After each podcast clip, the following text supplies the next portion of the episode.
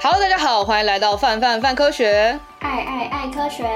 我是 Y 编。那呃，这是我们性教育的其中一集节目，然后这集呢，我们要来大聊特聊的题目呢是月经。那一直以来，范科学在推广性教育的目的，很重要的一件事情，就是让大家平常觉得讲起来有点害羞的那些话题跟议题，可以自然而然的脱口而出。那月经呢，也是其中非常重要的一个议题。那台湾呢，有一个以月经议题为核心的非营利组织呢，就是社团法人全球小红帽协会。那他们长期推动月经平权、深耕解决月经问题，然后他们也有很多实际上在落地做的一些活动。那今天很开心，我们邀请了创办人 Vivi 来跟我们聊聊，就是小红帽协会都在做哪些事情，我们要怎么样子来好好的畅聊月经。Hello，Vivi。外边还有各位听众朋友，大家好，我是 Vivi。嗨，然后。很好奇，就开场我我想先先问一下 Vivi，为什么会想要以月经为主题，然后去创这个协会，然后办一系列的呃活动跟宣传呢？其实这个故事的话，要从我第一次出经来潮的时候开始说起。就是呃，我为什么会开始关注月经议题？其实真的就是从自己的身上开始发现到，诶，身边的人好像对于月经有很多的呃，无论是避讳啊，或者是好奇啊，或者是不了解。我记得我第一次月经来的时候，就很非常非常的慌张。我那天在家里就已经在家里一个最安全环境，然后还是很慌张哦，因为我看到月经的时候，跟想象中的。然后不太一样，就想象中会觉得说，哎，应该是红红的，然后跟血是一样的。因为听呃大人们就是在稀稀疏疏讲的时候，都是啊跟血有关。结果我第一次看到是这样咖啡色，然后黏黏稠稠，我想什么东西啊？所以那个当下就非常非常紧张，就想说赶快毁尸灭迹，可能是生理生病啦，或者是就是受伤啊什么。然后我就坐在马桶上想了超久，就想说。我刚刚到底有没有切掉啊、弄掉啊，还是什么都都没有。然后我就想说，好，那我先把这一切东西都藏在垃圾桶最底部，然后不要被就是任何人发现，再来慢慢从长计议。结果呢，妈妈就好死不死，真的是你越想要瞒她什么，她就越会发现。这时候我妈就大概五分钟之后就跑到我房间，拿着刚刚一整坨毁尸灭迹的，就是证据们，就来跟我讲说：“你为什么没有告诉我？”哇，那个当下我就更不敢讲啦。结果呢，我就跟妈妈对峙了许久。妈妈当时呢，其实非常努力的想要告诉我说，就是这一切到底发生什么事情。但我后来发现，作为一个个性十分活泼的我妈妈，她却说了好多个这个那个，然后想尽办法比手画脚的解释，却迟迟没有说到月经两个字。那我觉得很妙啊，我想说，咦。啊，他讲长高长胖，还有青春期任何事情，长毛他都没有任何的避讳。可是为什么长到月经的时候，非常非常的说不出口，好像有一个人掐着他的脖子，告诉他不可以说。然后我就觉得太奇妙了，于是呢，就心里有这个疑问。那后来呢，我就开始发现，哎，这件事不是只有我妈讲，就是我如果跟阿嬷讲的时候，阿嬷可能就会说：“早你啊，人卖公要大声哦。”然后或者是去跟老师说的时候，老师就会说：“啊，这个不要讲这么大声。”各式各样诸如此类的事情就会出现。那那时候我就觉得很好奇，所以也想要去寻找说大家讨厌月经的原因到底是什么。就去开始带各式各样的生理用品去学校跟同学推广啊，然后一直狂问身边的人说：“哎，你知道月经是什么吗？哎，月经来了吗？”然后同学觉得我超怪，就旁边想说到底干嘛？就是会不会一直被大家说是怪人？但我就还是非常非常的热衷于跟大家分享跟推广。然后因为我自己一直都就是一直有在写作啊跟演讲，然后所以会在里面穿插。所以一开始真的是从推广呃月经的知识跟资讯开始。然后后来我去国外念书的时候，尤其是去到荷兰跟英国，那当时我其实，在荷兰最开始接触的是难民议题，然后我们直接服务的难民的妇女和儿童啊，就在告诉我们非常多，无论他们住宿啊、申请居留等等的问题之后，就默默的就会在四下无人的时候跑来我们旁边问说：“那个你们有提供生理用品吗？”然后这时候我们就诶，一个像脑袋被拱流那种感觉，想说：“哇塞！”想到了奶粉有各式各样的然后种类，然后尿布有各式各样尺寸的我，我竟然没有想到说有一半甚至一半以上的我们在服务的族群是有可能会需要生理用品的。所以后来呢，我们就开始就是集众人的智慧哦，大家一起去想说怎么样子去协助个案，然后到后来到英国真的是直接参与到当地就苏格兰当地的月经运动的推动，然后才觉得说。既然都已经就是在月经的这个议题上面，其实也呃一直一直都很有热情，然后深耕了这么久。可是好像都一直没有机会找一群人一起来做，因为其实也发现到说，这绝对不是一个人可以完成的事情，它真的需要所有人站在不一样的位置。就比如说泛科学站在推广，让大家更多人知道相关科学知识这样子的位置。那我们呢去做实际的服务啊，然后去学校里面去推动等等，那需要这样子的方式才能够让月经议题被推动下去。然后就决定说，好，那就成立一个组织吧。其实当初根本不知道要怎么做，就想说。没差，先成立再说，就是先做下去才会知道怎么做，所以小红帽就这样诞生了。哦，这样说来，其实你在做月经推广的的议题的推动，呃，活动的推动，其实从蛮早就开始，你从你就是开始有月经之后，就开始从周遭的人开始做起，就 是算一算也是十几年了，蛮恐怖的。对 啊，很久，完全就是那一万小时有没有？一万小时就可以变成一个专业，这完全是个是个专业。而且我真的觉得月经这议题很有趣，就是因为我自己小时候并没有，就是我好，既然讲到出镜的故事，那我也来分享出镜的故事。Yeah. 就是觉得这个议题其实蛮有意思的。我我的出镜的故事基本上前头一大段跟你都非常像，就是一直到就是那个看到就是诶，它为什么是咖啡色？然后我身体发生什么事？嗯，我要毁尸灭迹。好，往下故事故事不一样，分歧点在就是我那时候也在家里，不一样分歧点在那天在家跟我在一起的是我爸。然后，于是爸爸没有像妈妈那么敏锐，没有去，没有从垃圾桶查出这些端倪，他也没有跑来追问我。但，但我大概是在想要毁尸灭迹，往下觉得不行，这好像代志就大条，我应该去问一下，就跑去问爸爸，然后发觉爸爸就是一脸茫然的 看着我，然后指着电话叫我打电话给我妈。然后对，于是我打电话给我妈，然后我妈。就告诉我说，她去房间的抽屉的哪里，然后有什么有什么东西，那个东西叫做卫生棉。你把那个东西用什么样的方式粘在你的内裤上面，然后剩下的等我回家再说。然后就想说，就是你那时候，然后现在长大回想起来，就是爸爸在骗人吗？爸爸怎么可能不知道？就是这件事情到底是什么？啊、然后，对呀、啊。爸爸，但是爸爸他可能不知道怎么讲啦，就是他没错，对，可能也从来没有料想到，或者是会有这一天。呃、我相信，我以为他，我我刚刚在跟同事，就跟 Lauren 在聊天的时候，哦、呃，因为我在讨论我们之后想要做一个月经的影片，然后觉得想要找我们家创办人国威来聊来讲呢，还是我来讲？然后我在想说，让男生讲这件事情会不会很别扭？然后后来想到不对，可是国威有女儿啊，他有女儿，他从女儿生下。的那一刻，就应该要有想到他的女儿，他总有一天一定会发生这件事情。而跟女儿讲，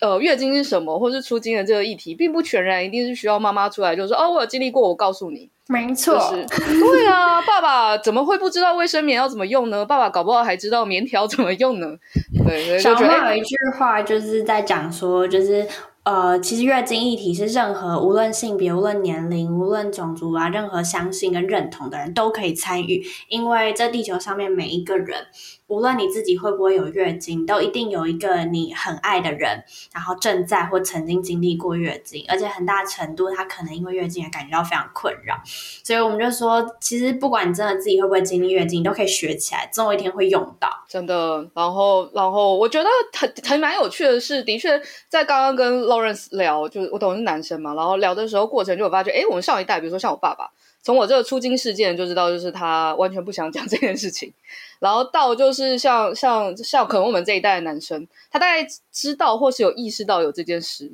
但他可能不太知道要怎么样主动提起或是聊这件事情，或是不知道这个呃议题有什么重要的眉角，或者是。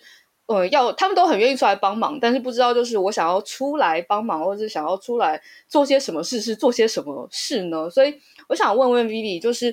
关于月经的这个议题，在台湾或许我们常看到的会是，或是我们身边可能会碰到，就只有呃，大家在比如说像上班族嘛，请生理假的时候，然后所以大家就会想要知道，就是哎，生理痛有多痛。然后或者呃，或者是呃，在学校有的时候，有的时候就是哎，有人没有带卫生棉，然后大家互借。那现在我们也有一些就是呃，运动在讲的就会呃，在推动的会是，比如说用不一样类型的生理用品，因为因为卫生棉就是那种抛弃式的卫生棉，其实也是对环境会造成负担。然后再来也有，比如说我们最近想要做的议题是。其实生理期就科学角度来说，生理期它可以不用来那么频繁，你可以透过药物，然后调整你的荷尔蒙，然后让你的月经周期是延长的，然后在你需要怀孕的时候再让它出现就好了。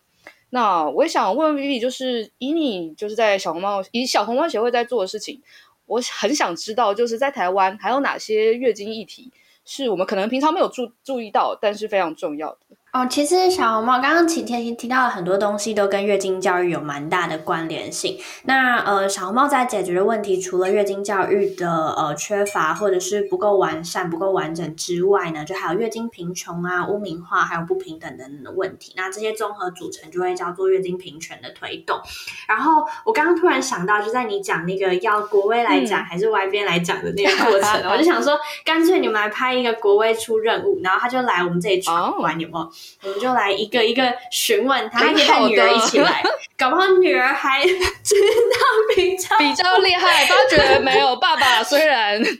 长了，长了，比他长了多三十岁，但是都虚长这样，在这个议题上，这件事情真的很常发生哦，在我们的亲子课程里面哦，哦，真的吗？就是我们会发现说，呃，家长写笔记写的比孩子还要认真，因为家长会常常跟我们分享说，他可能跟月经相处了二十年、三十年，但是他从来没有好好的去学习或者是认识月经的机会。所以他们就非常非常认真，然后我们也看过那种爸爸带儿子来，然后爸爸超认真，跟儿子说：“你等一下，我在写笔记，我认真听。”然后儿子一直想要问问题，然后完全没有人理会他，我就 觉得默默有点可怜，赶快请个助教坐在他旁边，感觉很温馨的画面，很可爱，蛮可爱的，蛮可爱的。对啊，所以我刚才突然就是一个灵光乍现，想说，哎，其实也可以做这样子的挑战，搞不好也会是蛮有趣的一场。好耶，好耶！我们我们这个题目，我真的觉得我们要要真的要跟你们有机会跟你们合作，就是创办一直想说，哎，人不在，然后结果 直接被挖坑，可以先帮他签下去。好，就之后就之后就好好照顾了。我们会帮他准备一系列的闯关活动。有啊，上次那个就是。工人作家立青也有来，然后立青来的时候，我们也是给他各种挑战，然后立青就一直就是整个下巴快要掉下来那种，就是一直看着每个都问这什么东西，原来还有这个这样，各种重新认识、哦、发现新世界哦，蛮有趣的。我觉得这这个冲突蛮好，或者是我带着国威一起去闯关，然后看我有没有办法虐他的。平常在办公室。毕竟是主管嘛，你前面要不要请给我一个机会？他就会以为我们是不是我是不是塞了很多钱？我是不是塞了很多钱给你们，然后把它卖到这里来？这样 没问题，我们可以顺便帮他准备经痛体验，让他实际体验经痛的程度。欸、这个我很好奇的就会是，到底要怎么样让没有办法、没有经历过月经的人可以知道什么是经痛？哦，oh, 其实呃，我们以前的做法是我们会用形容的，就是我们会用很多东西去类比。嗯像是呃，我刚刚提到月经贫穷这个议题好了，那就不仅仅只是、嗯、呃有没有月经的差别了。其实很多人会没有办法想象，因为如果你人生都没有经历过月经贫穷的话，就会变成呃月经贫穷到底是什么，然后经历起来会是什么样子的感觉。那其实月经贫穷指的是人们因为经济上面的困境，所以没有办法取得足够然后正常的生理用品嘛，那就包含可能数量不足啊，有些人他可能一片卫生棉要用一整天，或者是他可能。要跟好几个家人一起分一包，那他每次使用的时候，心理上面就会有很大的压力跟焦虑的问题产生。那这都是我们在个案身上实际上会看到的。那我们最一开始就会跟大家讲说，我们来想象一个情境哦，就是台北非常非常热的时候，三十八度的夏天就很热，然后很湿很闷。然后这时候如果下大雨，然后你穿着一双超级不透气的皮鞋，然后还穿长袜。然后长袜完全湿掉了，然后你还不能脱下来，不可以脱皮鞋，不可以脱袜子，你要踩着这双袜子走十个小时，非常非常非常恶心跟黏腻的感觉。这其实就是月经贫穷的人每个月都要经历五到七天的日常。所以其实大家去想象那个情境，就会突然之间一个一个愣住，想说哇，真的是很不舒服的感觉。对啊，嗯、那像经痛的话就更好形容，我们就会请在场的大家来去形容说，就是你经痛的时候会发生什么事情。有些人他会伴随着拉肚子嘛，那就很像我们肠胃炎的时候只能吃。呃，吐司跟白白吐司、白稀饭、白嗯白馒头，对对对，那个 心理的不爽感哦，加上就是一直不断拉肚子，到你觉得已经要脱肛的感觉，就大概是那个 feel，或者是我们会去呃询问，就是生理男性说，哎，你觉得非常非常不舒服的感觉有哪些？然后像有些人就跟我们讲说，哎，他被就是呃踢掉蛋蛋的时候的感觉很不舒服啊，或什么，那我们就说对那个感觉，但它五分钟之内不会消失。然后持续，那对这样用力捏下来，再捏一下。当你觉得差不多好了，然后再捏一下，这样。然后我们就各种形容，还有各种搜集，就是大家的类比感。不过后来我们也有就是经痛体验集，其实跟分娩体验非常像。嗯哦。然后呃，当然他没有办法去体验到完整经痛，因为完整经痛其实还包含了就是腰酸啊，有些人会腰酸嘛，嗯、那有些人他可能是还包含了呃月经突然间站起来的时候会留下来那个心中的焦虑感等等，哦，那个真的超级焦虑的。对对对，你就、呃、后面的人帮我看一下有没有漏出来这种，但是他们就可以体验那个啦，痛感啦，就是刺痛或者是阵痛或者是绞痛的感觉。哦，所以它会就是会有一些刺激，然后直接对对对对，在身体上这样子。哦，哇哇，这蛮有趣的。反过头来就会想说，蛮想，然后跟我自己也想试试看，是不是真的跟金控是一样，然后跟对很想带来老板去。哦，对，其实很多生理女性或者是呃有月经的人来我们这边去做过体验，然后因为现在目前是我们还在陆续就是测试，然后应该会是今年的、嗯、呃春季的时候会开始开放，大家可以来报名。哦、然后呃很多生理女性来体验是说，她其实可能是一辈子都没有精通过的人，她也很想要知道说旁边的朋友精通到底是什么感觉，或是大家的程度不同，哦、对对对对。嗯很值得带老板去，我觉得应该把它包起来，企业企业企业企业套装行程这样子。然后跟我们可以在旁边辅助，比如说他偶尔站起来的时候，有时候会被喷水，有时候不会。哦，对啊，热热的或什么，对对对，然后就 去体验，然后有人捏一下他，对对对对对对对对对，或者旁边有人稀稀疏疏，然后你会有点紧对整体的那个情境式体验，对啊。但的确，月经，我觉得我，因为我们在一直在想这个议题的时候，就在想说，月经其实让人不舒服的那个感觉相当的综合，就是它包含了包含了经痛，包含了我们刚刚说，就是我没有办法掌控，就是它什么时候出现，然后，然后，然后甚至是。呃，他如果不小心粘到裤子上面，就会有很羞耻的感觉。然后同时也伴随着，哎，你的身体的那个荷尔蒙水平就是在起起伏伏，所以你自己本身身体也会有不舒服的状态。然后，然后我觉得还有一些综合的东西，就会是，哎，嗯、我明明就是一个正常的生理行为，但是就会在这段时间要拜拜的时候把你撇除在外面。然后大家一起做什么事情的时候，嗯、你就你就不能做那件事。我觉得那个感觉让等于是他勾勾连了月经这件事情，他又变得你更讨厌他了。但是你又他又必须在我们人生当中发生三百到四百五十次，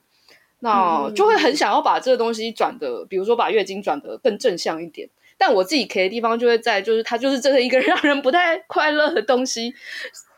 所以我觉得慢慢的让大家可以把。它还是会让人不舒服，没错，它还是存在。但慢慢把我们刚刚讲到那些外部可能归因会不舒服的东西慢慢拔掉的话，嗯、我觉得会让那不舒服的感觉变得更好一些。而而这是而你们就是投入其中在做这件事，我真的觉得非常的非常的佩服。这样，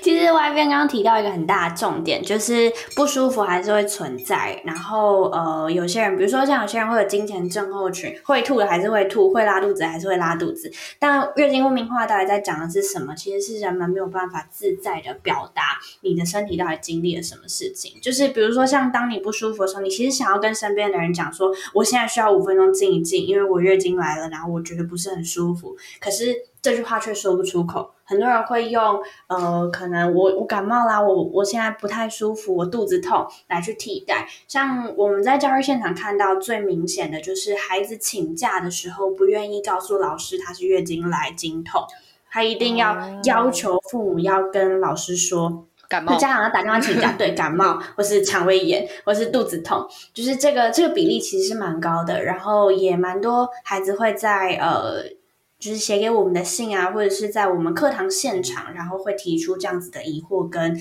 呃担心，那我们就会发现说，诶，月经呃其实就跟流汗啊，然后流鼻水一样，非常非常正常的一件事情，却是大家这么的无法说出口的一个呃一个卡关的地方。它另外一个意外造成卡关点在就是对于科学研究的推进。不用说，早期就是科学家男女非常不平等，以至于要做月经研究其实是困难的。然后有时候我们会从一些报道看说，就是科学家想要做就是经血的研究。好，那他们怎么做？他们就在超市门口摆摊位，然后然后给你有点像就是就是收集，比如说尿液一样，就是给你套装组合，然后让你去旁边的厕所，然后帮我们如果正好在经期就帮忙收一下，然后我们就有样本。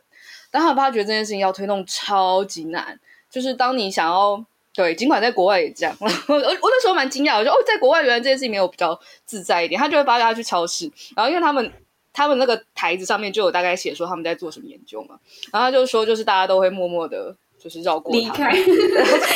他们就靠近，好像要捐款一样，可能比捐款还要再不自在一点。然后或是听到他们讲说要干嘛之后，就脸很皱，然后所以。这就有一个负向循环，就是我已经不了解他了，我想要研究他，但是呃，因为大家不了解，所以对他有点排排斥。然后我们想要了解他，我们想要研究他，但是因为因为大家排斥，所以我们又更不了，就我们又更不能做这个研研究更难做，然后又更不了解他，所以就会有一个默默的默默的负向循环。所以当我们去看呃月经相关研究的时候，我自己也觉得很惊讶的是，比如说刚刚讲到的月经污名化的事情，就会觉得诶但在科学是科学研究嘛，我们嗯，科学家应该相对来说，对于眼前的事物或是呃眼前的现象，相对来说描述应该要再更客观、更理性一点。但我们也看到蛮多早期的呃关于惊奇的研究，它其实已经大抵都预设经血这个东西是。是脏的，是有危害的。然后他们甚至就是拿这个鞋，然后去去去种、去养花，然后发觉花比较容易枯萎，花就死掉了。对啊，说那这你在你在你在做什么？对啊，你到底在做在做什么？就是为什么？就等于你几乎已经预设，就是这东西是嗯是不好的，是一定有害的，所以才会才会才会设计这样的研究。然后他们那时候就有词叫做惊奇惊奇读物嘛，然后更麻烦的事情是这个概念居然还延续了好一阵子，以至于它它也影响了好多好多的研究，你就会觉得，哎，我有点痛，真的蛮痛的，真的蛮痛，然后又觉得，但又觉得哦还好，已经就是大家默默的离开了离开了这个时期。然后，而且那时候看经期毒物的研究，就在很多就是包含现在 COVID nineteen 大家会发的那些很好的医学期刊上面，嗯、你就哇，怎么回事？其实像是 COVID nineteen 之后啊，就是打疫苗这件事情，然后呃，那最一开始的时候就有很多人发现他们的经血会有一些呃状况，然后那时候就有很多很多不一样的传闻跟呃不一样的就是。各式各样你也无法验证到底是不是真的的偏方会出现，然后好在就是真的有蛮多医生出来辟谣，就是有告诉大家说，诶，它确实有可能会有一些影响，但它应该在短期之内会会呃，就是回就回到正常的状况。然后近期其实有一个蛮好的消息，就是也真的有一些 paper 出现，然后表示说，哎，呃，去研究出 COVID-19 疫苗造成经期的影响有哪些，然后大家可以怎么去应对。对，其实会发现就是呃，陆陆续续终于开始有更多呃针对经期的研究，因为包含像我们之前，因为我们也很常跟就是呃全球在做月经议题的科学家就是有合作，然后也会持续的讨论。那我们自己其实也有蛮蛮多数据会提供给他们去做呃使用的。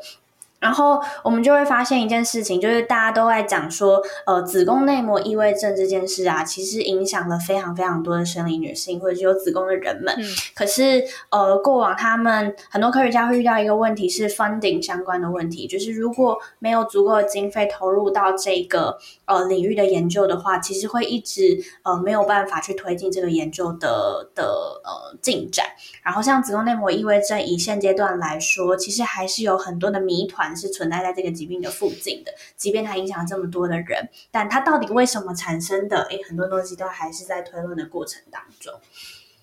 的确是，就需要大家越来越重视这件事情，然后大家一起投入，我觉得它才可以往好的方向长。我觉得包含月经不平等也是，比如说之前在提到就是呃生理呃就卫生用品税，然后那时候就想说就是。嗯卫生用品如果如果卫卫就比如说像卫生棉等等卫生用品如果不抽税，我想说这东西到底是可以多花到多？就发现在这个一这个题目出来之前，我从来没有想过这东西到底这一辈子要花花到多多少钱呢？十万块，台湾啦，如果你在台湾就十万块，十万块是基本哦。啊、我们大部分看到其实应该会超过，就是如果呃以。你可能用一体式啊，或者是家里人比较多，oh, 然后呃，嗯、你不一定每一次都会买到家园多一件，或者是买四包送一包之类的这种，就是优惠组合的话，其实有可能花到更多。对啊，然后就觉得哇，就是本来我觉得这事情应该要更多加成啊，比如说对于对于大家来说，就是男男男性别不平等这件事情本身就存在了，然后然后。然后他就好像一辈子十万块没不算什么，但再想想，就是性别不平等已经存在，然后对于的一些人来说，已经已经已经是有弱势的现象之后，再把这件事情加上去，那不就弱的又更弱吗？对，然后而且税务它其实呃还有一个蛮大的问题是，当我们在设定一个制度的时候，有没有去考量到不同生理性别的差异跟需求，然后去尽量的弭平这当中会出现的不平等。就是奥巴马就有一个蛮经典的呃访谈，就是呃主持人就问他说，美国的月经税为什么会存在？然后他就当下愣住，因为他是一个就是应该我忘我记得应该是一个 life 的访谈，然后他就当下愣住，那、嗯、他想了一想，他就说，嗯、呃，他其实不太了解，也不太知道为什么会有这样子的税出现，他其实过往可能也没有特别注意过，可能也不太确定说，哎，原来这件事情有收税。但是他就说，他觉得有可能是因为过往制定呃这些制度的人，可能多半都是生理男性，嗯、或者是所谓没有月经的人们。那在这样的情况下，也就造成了没有考量到不同的生理性别其实有不一样的需求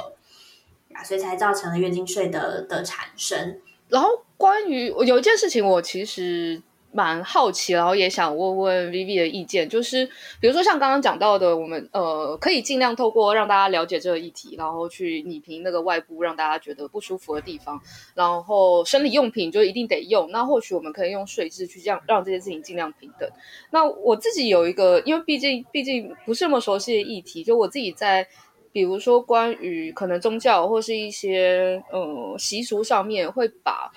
正在经历生理期的女性排除在外这件事情，我一直在想，这到底该怎么解会会比较好呢？因为当他大家讲说习俗就是这样啊，一直以来都是这样，然后就变得好像有点难，个人就有点难说话。但我们也都知道，就是习俗或是相关的事情，其实与时俱进的。比如说，包含我们现在因为空屋的关系，所以我们呃有的有的庙宇会呃不烧香或不烧金纸，心诚则灵。所以我觉得这是有机会改变的。但我觉得这好像也是特别难改变的一块。那不知道你在这个议题上面，你觉得有没有什么我们比较好可以着力的地方？我们其实之前有针对呃关于传统信仰跟月经之间的关系，有去做过蛮多的研究跟填调的。然后我们有一个长期的计划叫阿嬷的规，就是我们是在调查台湾的呃三代或者是四代生理女性对于月经的看法，还有对于月经的习俗啊、相信啊，然后家族的一些自己的呃自己每个家族里面其实就像是家族的秘密。我们后来发现每个家族的解释方式都不太一样，然后每个家族的相信也不太一样。那我们有去把这些东西记录下来，无论是产出成纪录片啊，或者是呃出版成书，然后让大家透过去阅读的过程当中去重新思考说，诶，到底呃宗教或者是传统信仰跟呃身体一个自然现象之间的关系是什么？那我们可以怎么去应对？然后我们其实发现一件蛮有趣的事，是很多时候是。长辈告诉我们，就是我们在这个调查里面发现，很多人就说、嗯、啊，阿嬷或是以前古早人安尼讲，所以他们就这样相信了。然后我们就问他，那你真的有就是没有去吗？然后他就说，哦，其实还是去啦。他说，因为去了一次两次，发现没有什么事。然后后来我们在跟台湾爸合作的那个动画里面有讲到说，其实妈祖也是也是女性啊。那她也如果在根据就是神话故事的过程当中，她应该也是还有月经的年纪。那所以妈祖应该不会太过介意这件事情，所以以下 call out 大家正南宫，如果想要跟我们合作的话，就欢迎来找我们。你也在这边合作的，欢迎这样子。对，因为我们其实真的蓝海 发现说很多呃，我们当时其实也有去询问过一些在庙宇工作的人员，那蛮多有在拜就是女性的呃神明的庙啊，也有提到说哦，因为是拜女性神明。所以比较没有关系，对，或者是说从走侧门或什么的。Oh. 那我们其实有听到有一些人家里的呃祖先的相信是说，因为在呃月经来潮的时候，就是就有点像是小朋友看到那个呃丧礼的时候，眼睛要遮一下，就是他说会怕拍咪呀会那个附身，身体比较虚弱，所以才会希望呃不要进去，就是怕那个气场会有所影响。所以其实每一家的那个说法都不太一样。我们觉得其实是一件蛮有趣的，就是台湾独有的的历史，因为这当然当然月经污名化或者是说对于月经的各式各样的相信是全世界共有的，嗯、但是每一个地方其实会生产出来的相信是不太一样的，所以也蛮就是推荐听众朋友回去跟家里聊一聊，说哎、哦、你们家相信什么？因为像我家基督徒，所以我从小其实就都是从旁边的人听到，然后都觉得超有趣。哦 蛮有趣的，这件事情蛮有趣的。我觉得有那这样，我要虽然虽然跟我们今天议题有点不不全然有关，但我想跟 Vivi 分享，我有一次呃跟就因为就是感情就是情感觉得很困惑，然后我也跑去抽签，然后那时候是去龙山寺，然后是是观音嘛，对，然后然后就抽抽签，记得应该是，然后抽签之后就朋友就陪我去朋友去解签，然后我就跟着去解签。然后，然后解签的时候，然后他说：“哦，因为你问感情问题，所以他就预设说，哦，那那个男生。”我就说：“可是，就是我目前经历的感情问题，对方是女生，这样。”然后就看到那个解签人开始好像有点宕机，然后就就就眉头一皱，对对对，就想说，嗯。然后他说：“那这个就不知道到底适不适合。”然后我好像说：“可是观音应该在性别议题上面，我相信相对来说是比较开放。”他说：“你这个来问我，我我好像。”不太确定可不可以，然后我说哦，之所以会来，是因为观音在性别议题上面应该相对来说比较开放，所以我觉得好像可以试试看。然后他说哦好，那我再那，然后他就往下就说好，那我试试着解看看这样。我觉得 你就会感受到，就是那个边界在大家没有在那个边界之间游走的时候，它其实是没有人想想过的。然后当开始有人出现在边界之后，边界其实是会推移的。尤其像是习俗，就是基本上它之所以存在，是因为人存在。呃，当我们在改变的时候，嗯、的确我也相信这些事情应该也是在变动的。对啊，然后就好。对啊，其实很多时候我们我们当时去做填调的时候，嗯、或者是我们现在在呃接到很多的疑问的时候，我们都会发现，很多时候真的是没有想过。嗯，因为没有问过，也没有想过。当问了之后，我们很常看到阿妈们宕机，就是就是我们 在问阿妈说为什么的时候，然后阿妈就宕机，然后就会嗯嗯，没想过呢，诶，啊，刚才看在人安尼讲，然后然后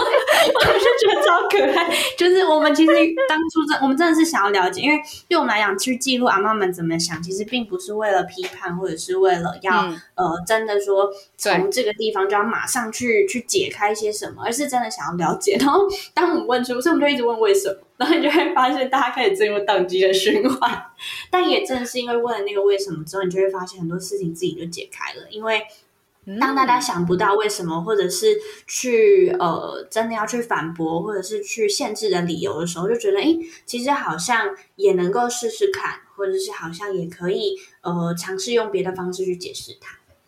那我好奇，大家常问你们什么什么问题，然后有没有被你们就是问到，就是哎，我不自己没想过这个问题。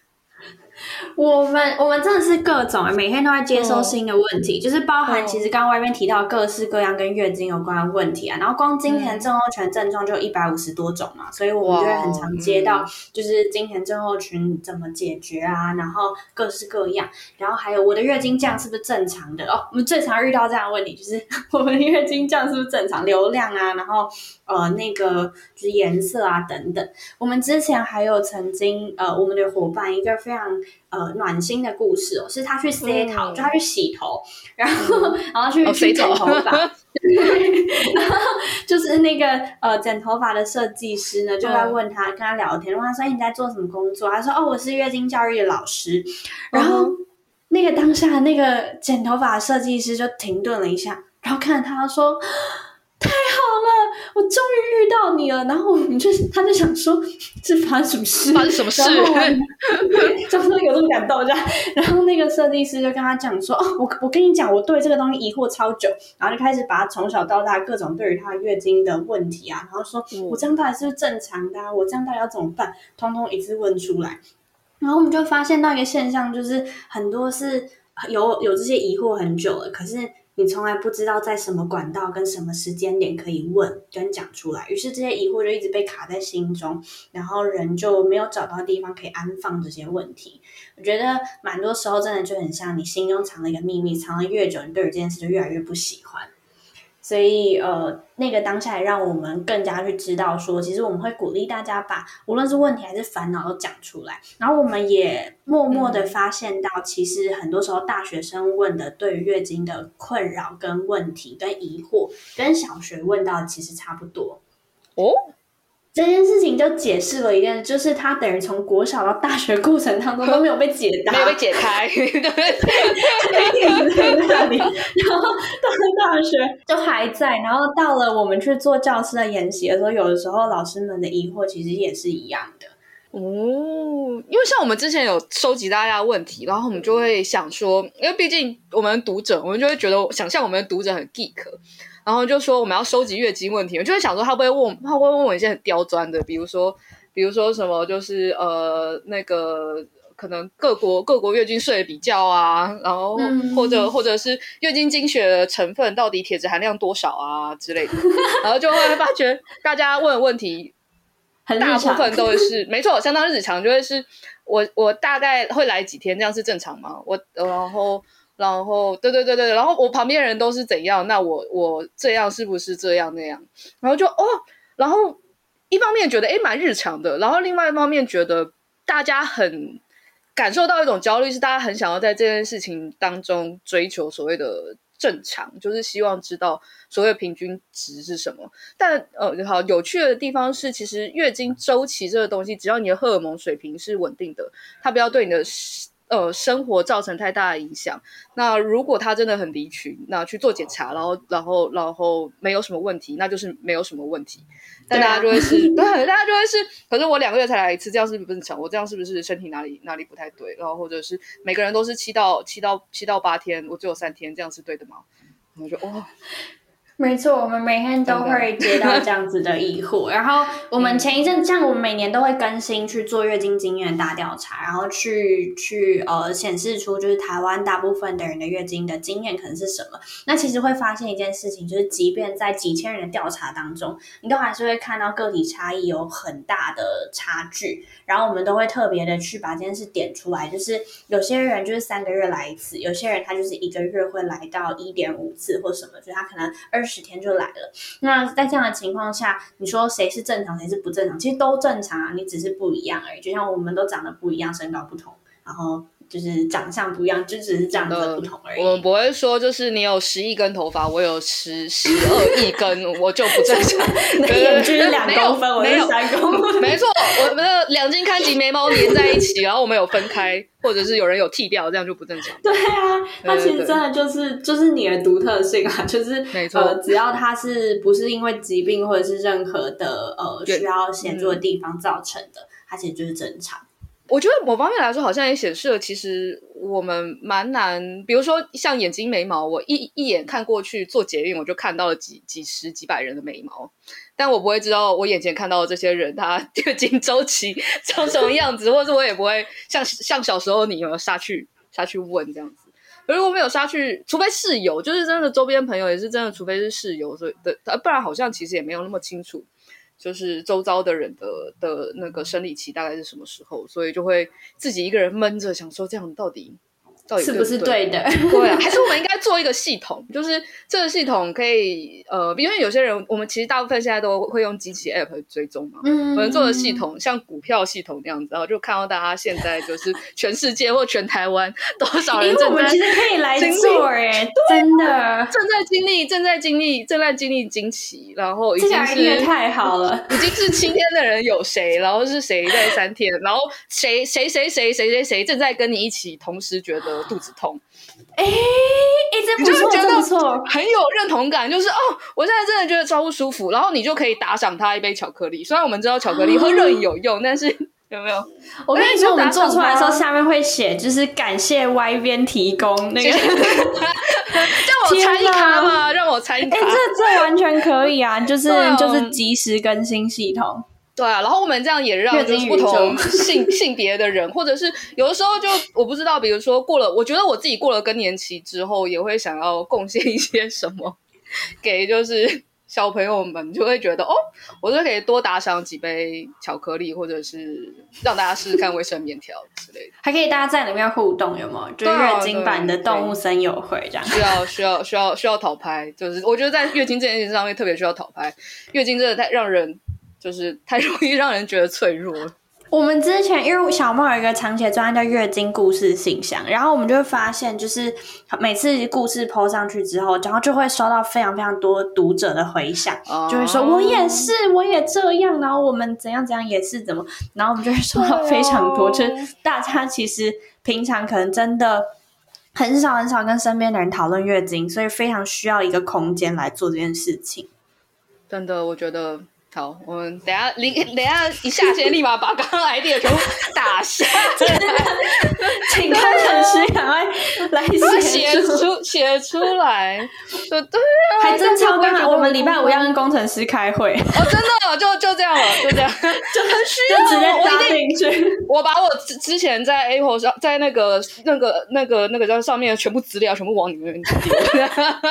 Database 直接建起来。对啊，Database 先建。我真的觉得对，因为对大家来说，就是好像好像这件事情一定得正常，但其实它让你自在就好。但某方面来说，身为女性，或者是又是我们在这个时候，其实这个事情又没有那么容易这么这么自在。嗯，那我觉得有地方可以 可以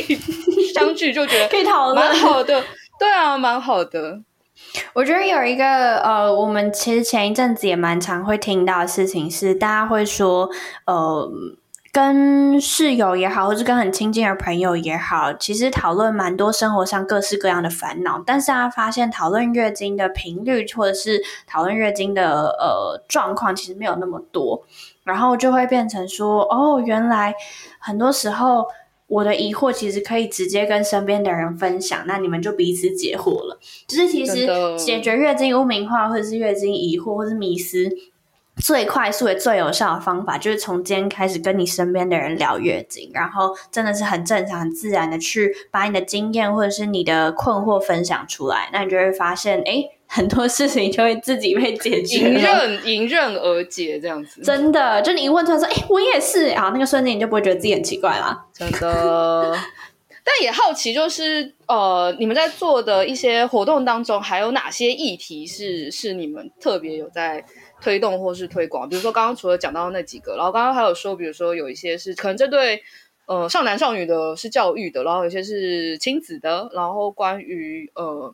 呃月经不平等，我们也讨论到社会层面，应该也有些我们什么有什么我们可以做的事或我们关心的议题吗？其实以小猫来讲，我们最常见的三种行动方法就是呃社会服务，一线的社会服务，然后还有教育跟呃倡议嘛。那以社会服务来讲的话，我们是长期陪伴十八岁以下月经贫穷的青少女，然后呃无论他有没有符合福利资格，因为其实，在台湾还是有蛮多的贫穷的家庭，他可能是呃边缘户，他不一定有福利资格，所以很多很多的协助他是没有办法申请的。那在这样的情况下，我们目前就是跟全台湾，无论是我们自己一线接的个案，或者是二线呃。呃，我们去跟服务的机构啊，还有助人工作者合作，来去接住这些月经贫穷青少女，提供给他们长期稳定而且个人化的生理用品物资。所以，呃，对我们来说，我们的个案需要什么样子的生理用品，然后需要多少的量、嗯、吸收量啊、种类，我们都会提供。然后我们长期的追踪他们的月经状况，所以呃会了解到说个案有没有呃正正确使用啊，然后使用起来的感受是什么？那他的月经有没有出现一些变化等等，这些都会在我们长期服务的范围内。然后我们也提供教育，那无论是针对机构，针对呃就是受到服务的孩子，或者是我们直接进到学校里面去。那学校教育这一块，就从真的是教案的开发、教学方式的。呃，开发，然后教材的产出到实际教学，我们都做。然后我们从八岁到八十岁，一条龙 哎，好强的一条龙啊！然后就是月经宝宝们，从那个国 小啊，我们从国小三年级以上一直到阿公阿嬷，我们都都在我们的服务范围内。基本上，我们进到国小、国中、高中，然后大学开课，像是大家蛮呃常听到，就是。从去年开始，在台大的一个月经通识课，然后今年会持续开下去，那也会拓展到高雄，所以高师大今年要开课了，对，也就是在这边预告，哎，这应该是首次预告，因为是尚未公布的消息，对对，就是高师大我们也要开课，那陆陆续续应该还有其他大学也会一起来合作。然后，呃，我们在教育的这一块，其实我们也知道说，小猫不可能到全台湾每一间学校，然后面对到每一个孩子，所以我们持续在做的事情是，也去推展就是教师的增能跟研习，让更多的老师可以一起把这样子的教材教具带回他们的教育现场。然后我们还有亲子的课程呢、就是让爸爸妈妈带着孩子一起来。哦，原因就是因为其实很多时候爸爸妈妈就会不知道该怎么说，其实就很像外边的爸爸的状况，他搞不好。其实心里很想说，可是他真的不知道怎么说，因为他也没有任何人教过他说要怎么开口，所以我们就发现说，哎，这样永远等着等着，孩子都长大了，就像刚刚讲 Lawrence 的妹妹都长大了，也没有听到就是呃跟月经有关的事情，那怎么办呢？所以我们就干脆让大家一起来，那在那个情境当中，就给了爸爸妈妈一个 perfect timing，你们可以从这个时候开始去讲。然后，呃，以倡议面来讲的话，真的就是各式各样跟月经有关的事情。然后，我们让大家更了解这个议题，更了解月经，更了解自己。我觉得这是性教育当中蛮重要一环。然后，我觉得月经其实是一个很好开始的议题，因为它起码一半的人都会都会经历。然后，就像 Vivi 你刚刚说的，任何你，不论是你，或是可能是你，或者是你爱的人，他都在经历这件事情。然后，他。要参与，他可以很简单的是，你开始愿意跟身旁人开始讨论，然后到就是有一些比较大一点议题，我们可以一起推动。那就会希望大家如果愿意的话，可以先从就从你，然后从现在开始，然后开始我们打造一个月经友善的环境，然后也希望大家可以多关注小红帽跟泛科学这样子。诶，好多题目我们可以呃一起帮忙，如果你觉得有我们可以协助的地方。也请让我们就是一起加入这样。我现在很期待国威来，我已经先帮他那个，啊、没问题。我等下一一下线立马立马跟同事讨论一下我们行程怎么排。那个经痛机，拜托拜托，先帮准备好，可以可以可以。嗯，立马立马等一下把计划都写好，然后再跟你们约时间。然后那个就是即时月经的那个股票，我们也马上来着手，可以超 超级期待。如果你要那个准备要找投资的话，请请叫我一下，马上给你那个账号的，我就 我这辈子会买生理用品的钱掏出来的，全部丢进去这样子。对对对对对对，all all all in，然后也把资料全部 all in 这样子，太好了。那今天很开心可以跟 Vivi 聊聊月经，你看月经是可以聊得如此之开心的，因为他就是聊三天三夜聊不，我们每天工作很恐怖，啊、就是以为想说，哎、欸，这个应该做的差不多了，就怎么，哎、欸，还有就是每天都有新的事可以做，又做不完，发生什么事？挺好的，然后希望大家可以一起加入我们的行列。那今天非常谢谢 Vivi 可以过来，就是我们的节目，谢谢外边，谢谢。那我们今天节目就到这边结束啦，那请大家多追踪小红帽哦。那我们就下次再见，拜拜，拜拜。以上就是本集科科聊聊的节目内容。听得还不够尽兴吗？成为泛科学网站会员，除了文章看到宝，还能追踪作者、留言评论、光点鼓励，同时获得好玩的知识成就，升等练功。快一起加入泛科学，轻松玩科学吧！